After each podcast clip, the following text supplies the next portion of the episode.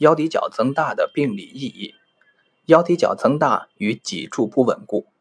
目前相关资料文献记载，腰骶角的测量方法主要为 Ferguson 法，即腰骶角系由水平线与沿第一骶椎上缘所做的直线相交而成，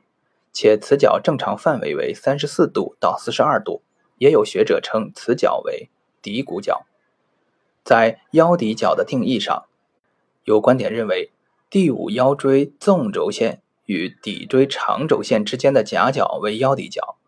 目前大多采用 Ferguson 法规范腰骶角。傅英奎脊柱解剖与手术云：腰骶角增大，重力后移，椎间关节过度负重，则导致小关节蜕变、半脱位，甚至发生假性滑脱，失去稳定性而引发腰痛或椎间盘蜕变、髓核突出等。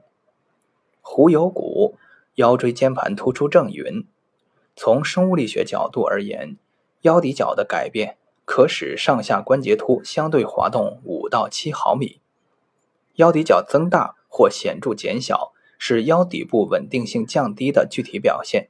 将使腰底部筋膜、韧带、肌肉等软组织应力异常增大，这是脊柱不稳固的典型形态之一。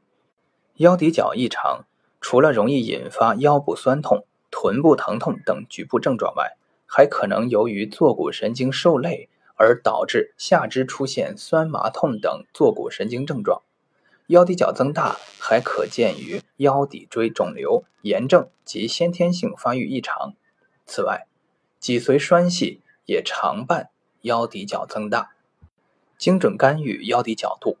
东方柔性正骨疗法可以通过理筋正骨手法，在一定程度上对异常增大或减小的腰骶角进行人为干预，精确调整腰骶角度大小。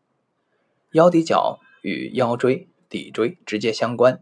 因此调整骶椎骨盆的位置状态，配合腰椎及腰底部软组织等相关结构调整，使腰骶角的精确调整便成为可能。以间接理筋法松解腰底部内外软组织的异常状态，对腰底角的改善与改善后的稳定有着决定性作用。对腰底部软组织的松解，东方柔性正骨疗法力求探入到腰骶椎的腹面、前纵韧带、骶髂前韧带的层面，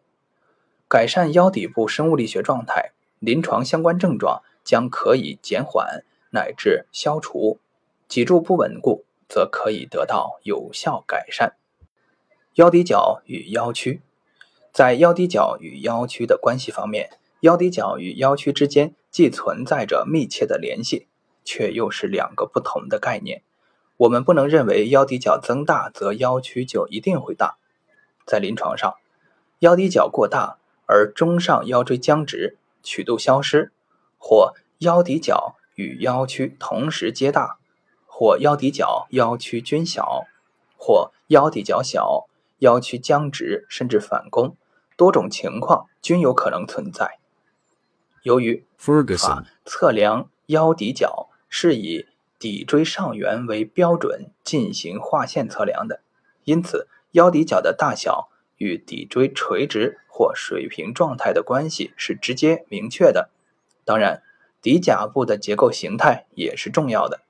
不同个体之间骶甲部结构形态的不同，导致不同个体在骨盆前倾角相同时，腰骶角度各异。